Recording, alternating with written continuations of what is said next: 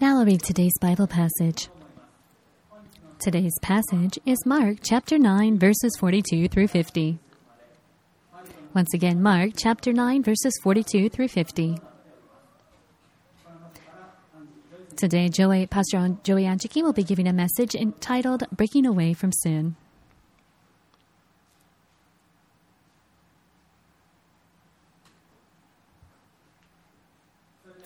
Now I'll read from the Bible.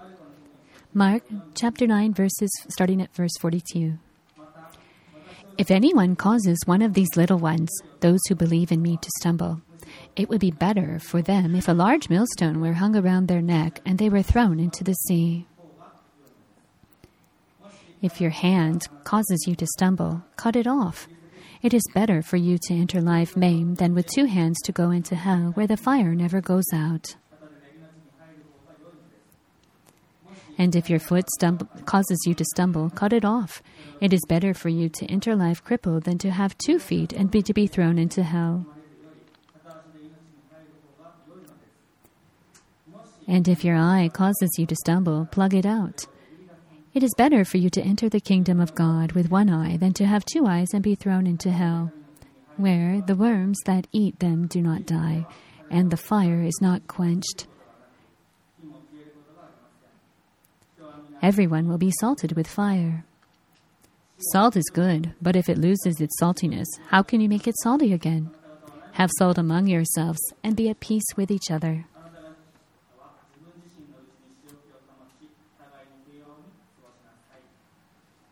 Please allow me to pray.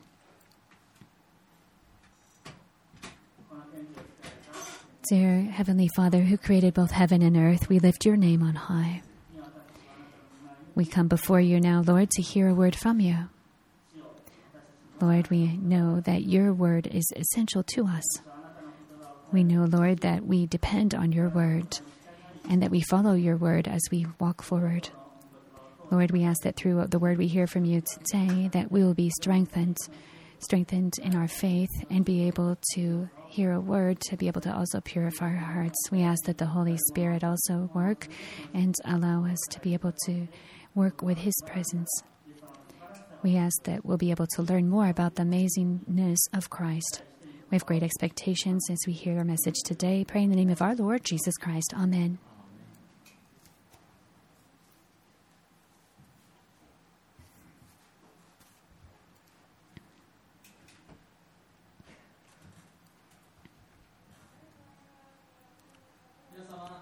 Hello, everyone. Today we're going, we're going to hear a message from the passage that was read just a moment ago. In 2001, in the Czech Republic, there was this incident that happened. Within the country, there was uh, this problem about the money was used for buying uh, cigarettes, and so they were ch- trying to make a decision whether to increase the tax or not for it. And the American company, in consideration of what was going on, has made one uh, presentation about it. And they said that because the Czech Republic was allowing the p- people to smoke, it was actually beneficial to the government. And why it was they said that is that by smoking cigarettes, that allowed people to die faster, and so that would actually save the government's medical costs. Medical costs and it would also save the government in benefits of uh, those that money that was supposed to go to elderly people. So the government was actually benefiting about thirty million dollars or three point nine billion dollars in nineteen ninety nine.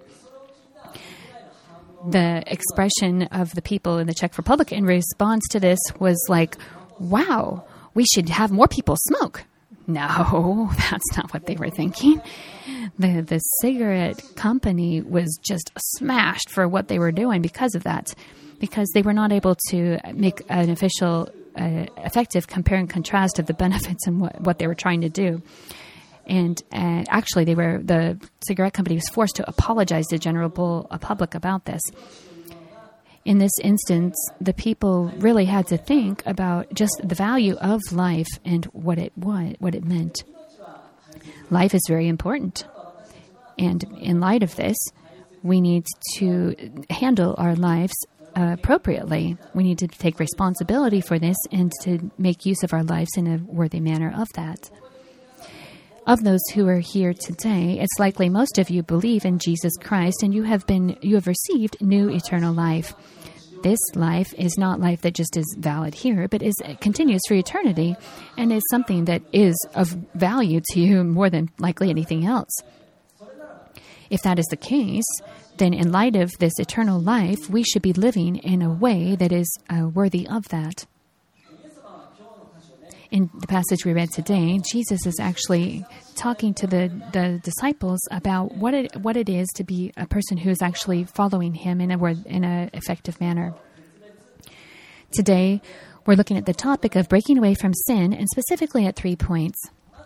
The first point today is about things that cause one to stumble. And if you're looking at the content today, you can maybe think about what it brings up to mind. You may think, oh, Jesus is really strict. And there's a lot of people who may have that opinion about Jesus' uh, stance here.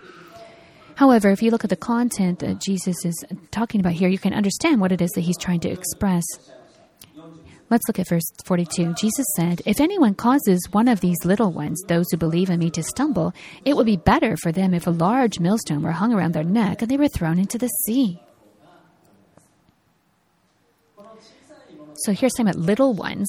And this is actually referring to the previous passage when it's talking about the children Jesus called to him. It's also referring to people of a young, uh, young in their faith, people who are just new to coming, professing faith in Christ, and how they are, are still uh, very young in that belief. So, what does it mean to cause stumbling blocks?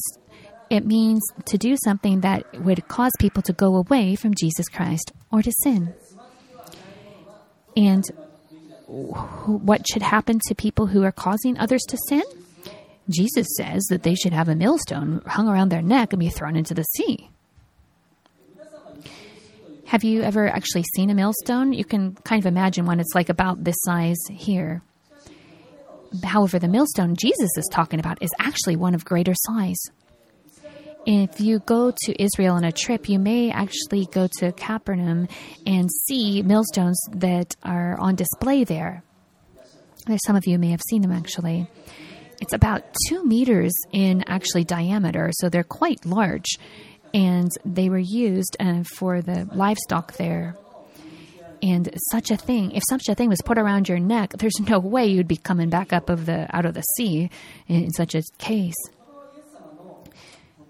So Jesus' words here are actually words that are an exaggeration, which would have been familiar to people in the Jewish society at that time. It's a very strong expression, and in, in light of using that, the people would understand it was a strong warning. Jesus was talking about the severity of how it is to cause somebody who is weak to sin, and that is why he's using an exaggerated form of uh, liter- literature to be able to express this idea. Next, Jesus continues by talks about how it is actually sin that would cause somebody to do such a thing. He's talking about hands, feet, and eyes next, as well as spiritual examples as well, and how this these sinful acts would actually impact not only oneself but others as well. And this isn't that Jesus is saying actually do these things as he did, said directly, but rather it's an exaggeration, as, as explained earlier. So, hand, feet, and eyes are actually forms of uh, a path in which something would either come or go forth. And so they are forms of causing sin and that is, for example, with feet, it would lead you to a place to go to to do something sinful. Hands, we would actually do sin with, and eyes, maybe uh, encourage you or to uh, to take action on a sin. And so J- Jesus is saying to get uh, to stop any of these things, forms of uh, um, ways that people cause people to sin. And if you are caught in sin, actually, that causes stumbling to others, and that is one of Jesus' main concerns here. In India, there is a main leader in the independence movement years ago by the name of Mahatma, Mahatma Gandhi. And he was very uh, famous for his non-violent approach toward um, his, the movement. He said that actually the Bible was, had the most impact on his life, even though he wasn't a Christian. He was actually hin- Hindu, and he, in a young age, went to um, Pretoria in South Africa and went to the church there, local church. However, he didn't become Christian as a result of this, even though he heard about Jesus. Why is it that he didn't become a Christian? One of the main causes is that actually he was actually stumbled because of the Christians there. In that church, he was actually faced with uh, strong racial, racial discrimination. He said he knew that those people believed in Jesus Christ, however, they weren't living in light of what they believed. So, because of the sin of racial discrimination, he actually decided not to profess faith in Christ, which is very sad to hear. As we, as disciples of Jesus Christ, we have a huge responsibility as well. We are to be living in a responsible and respectful way of the Christ that we believe in. Let's look at point two it's removing stumbling blocks. Jesus in the passage here is actually telling us to break away from sin, and that's what he's telling his disciples specifically. When we believe in Jesus' uh, death and resurrection from the cross and believe in him, we are saved.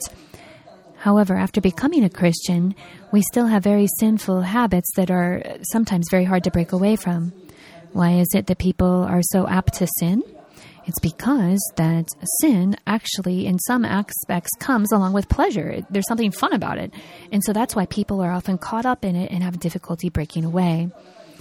However, to be caught up in sin means something kind of like trying to drink seawater to, to satisfy your thirst. And it just leads to a worse problem and ends up breaking and destroying your life.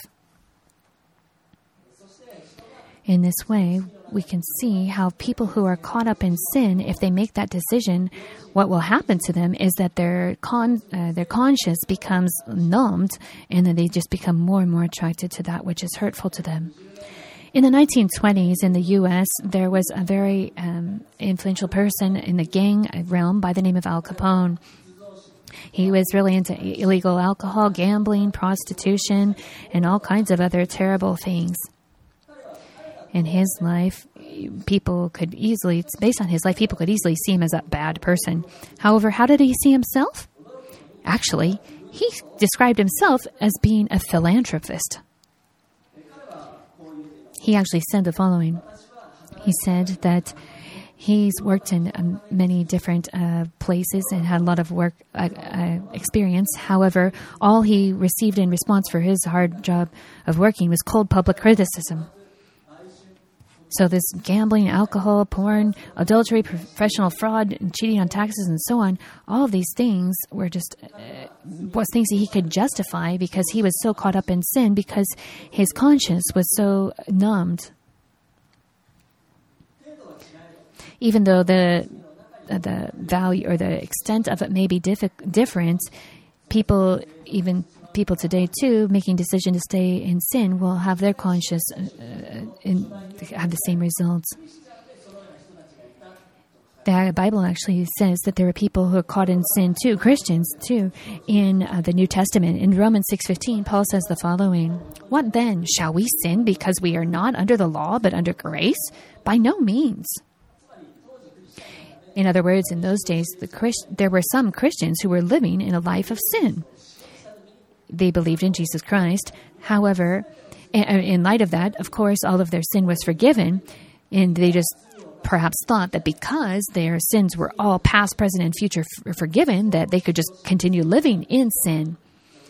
And they could just justify it in that way because they were forgiven. They, you know, but is what they were professing really correct? Well, there's one aspect of it that is correct. It's that when they believe in Jesus Christ, their past, present, and future sin would all be forgiven. That is correct. And because their sin is no longer seen by God, then that is true. However, their misconcept was that of that justifying them to be able to continue sinning. What is it that would cause them to think this? Well, it's likely they didn't understand uh, the extent of Jesus' love and grace and forgiveness that He bestowed upon us on the cross. The love that Jesus has shown us, what kind of love is it really? Well, Jesus has given His love to, to resolve the most serious problem we will ever face in our lives. He gave His life on the cross, and in doing so, protected us, expressing His love. If we truly accept Jesus' love expressed on the cross, then we would want to, in, in turn, walk in a way that's uh, accordance with that. We would want to walk and follow Jesus' heart. In Romans 5 8, Paul says the following But God demonstrates his own love for us in this while we were still sinners, Christ died for us.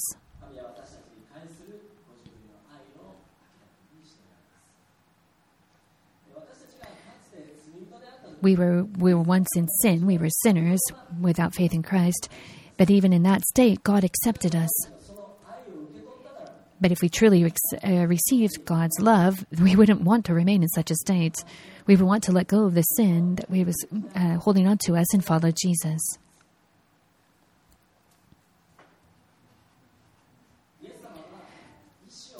Jesus told tells us to break away from our sin, to make a conscious effort and decision to do so. In the background, the devil is always at work, though, and he's always trying to get even us Christians to fall back into sin. For example, gambling, alcohol, porn, adultery, professional fraud, cheating on taxes, and so on. Sometimes eh, the devil is even successful getting Christians to fall into sinful acts such as these. However, remaining in such sin is something that will actually pull us away from God. And it will actually cause stumbling to those who are don't who don't know Jesus yet. That is why Jesus here is strongly encouraging us and, and warning us to break away from sin. However, this isn't something we can just simply do on our own power. But we do have hope. And that is that inside of us we have someone who can help us. It's the Holy Spirit who lives within us we can make a decision in our lives to break away from sin and to, to depend more on the Holy Spirit. And in that way, we can be changed. So we do have certain hope in this. We can realize that from this passage as well. Let's look at the final point today. Point number three walking as the salt of the earth.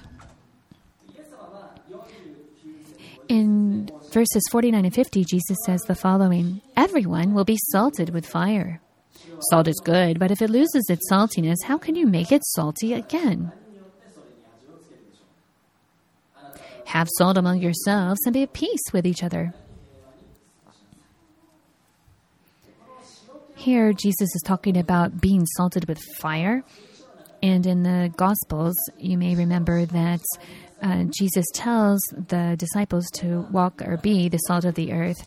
In other words, he's telling them to be have a good testimony to others. So, what does it mean to be salted with fire then? Well, it just means to go. What, what it means to go through fire, for example, means that you actually go through something that's difficult or involving pain. Jesus tells us to get rid of sin, right? And so when we do so, it's likely that sometimes we may ha- experience pain. For example, if you're addicted to drugs, you will have to uh, experience withdrawal symptoms if you let go of the drug. But that's how you can get better. In the same way, when you let go of a sin in your life, there's likely some type of side effects you may feel, uh, feel. Maybe you feel like there's a gaping hole in your heart or something. As you are letting go of this, you experience such withdrawal symptoms.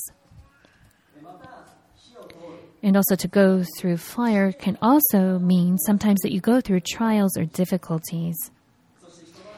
In this way, people actually are used by God and they can let go of their sin and actually come out with better testimony.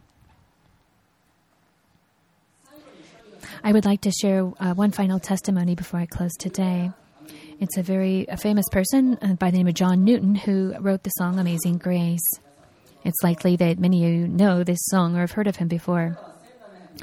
In 1725, he was born into a Christian home, but at a young age, he was opposed to God and lived a debaucherous life. And he actually became a slave trader and supported that industry. However, at age 22, there was a turning point in his life. There was a time when the, he was on a ship that uh, came across a storm and it was about to go down. He was real, realized at that time he did fear death and he realized that if he died at that moment, he would definitely go to hell. He realized that he was so sinful, there was no hope for him, and he figured God would never be able to forgive him. However, that boat actually didn't sink and was saved. And he, through this instance, actually felt or sensed that God was uh, giving him a second chance the boat, however, was severely damaged and had to be out at sea for a number of days. And and, and during this time, he actually read the Bible and a book on faith in the New Testament as well. As he was reading about this, he really felt his the depth of his sin and was determined to finally repent of it because he finally realized Jesus' um, love and forgiveness for him, and he finally realized the forgiveness of his sins. After this instant in the storm, the the ship was finally able to reach the port after four weeks. It's likely you may have heard of this testimony up to this point before. However, do you know about what happened after that in his life?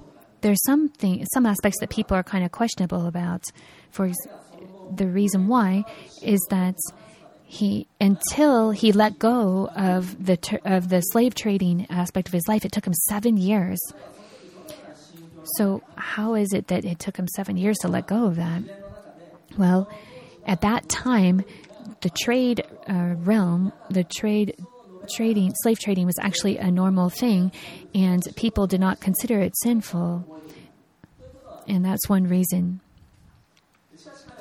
However, he really wanted to work to improve this situation, and uh, although he couldn't do it uh, right off the bat, there was one person who actually asked him what, about this instance and how he changed his mind.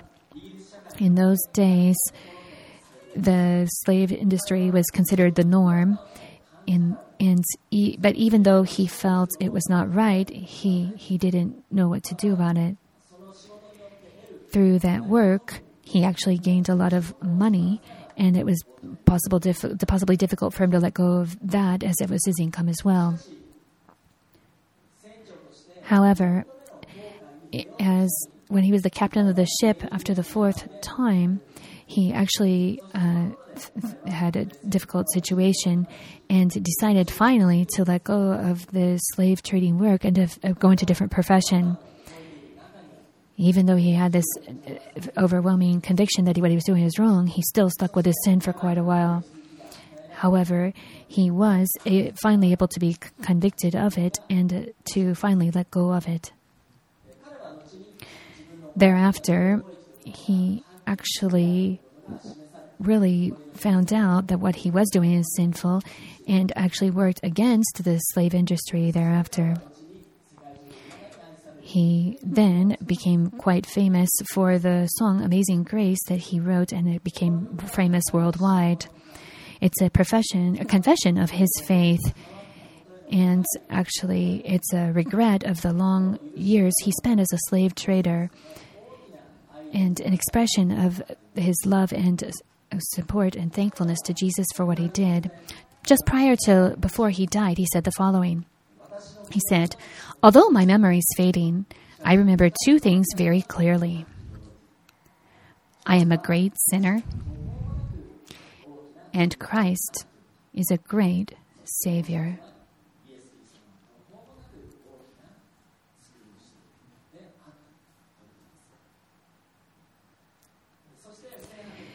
In March 1807, in December, uh, uh, sorry, in 1807, he finally, the uh, United Kingdom or England at that time, stopped the slave trading industry And a, a lot of that uh, was due to his work in opposition to it. In the same year, in December, at age 82, John Newton passed away. He truly seems went through uh, assaulting in fire, but he was able to be used greatly for the work that he did because of that. Today, we've looked at the topic of breaking away from sin. Jesus is telling us not to cause others to stumble, and in do and to do so, we need to break away from our sin. Sometimes, even after becoming a Christian, we are still very tempted to sin or fall into patterns we've had in the past life and our past time. However, Jesus encourages us to look toward the, the cross and the love expressed on it. And when we remember that and feel it and sense it, we can follow Jesus and walk in a manner worthy of our calling. So we can break away from our sin and follow and rely on the Holy Spirit as we walk forward. And in some cases, that might involve pain, but please remember that being changed by Jesus Christ in the end will have benefits that are eternal. Let's pray.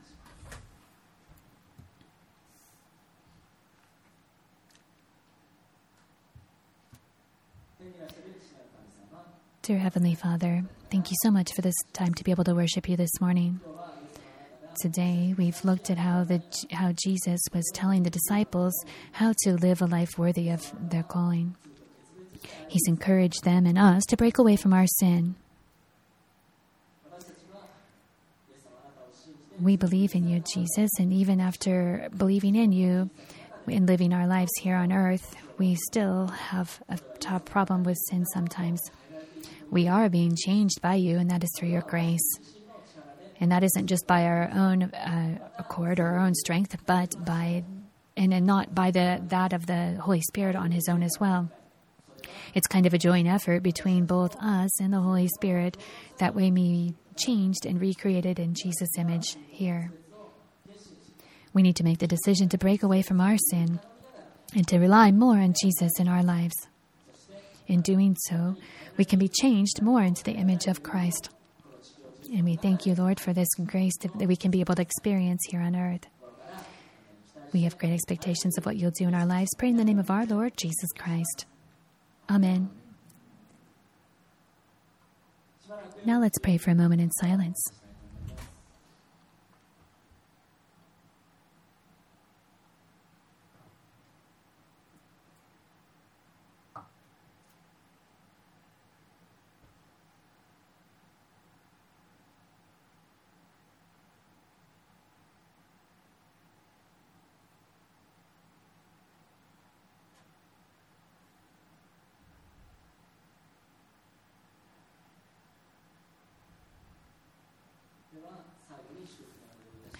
Please allow me to pray once again. May the grace of Jesus Christ, the love of our Heavenly Father, and the fellowship of the Holy Spirit be with you all now and forevermore. Amen.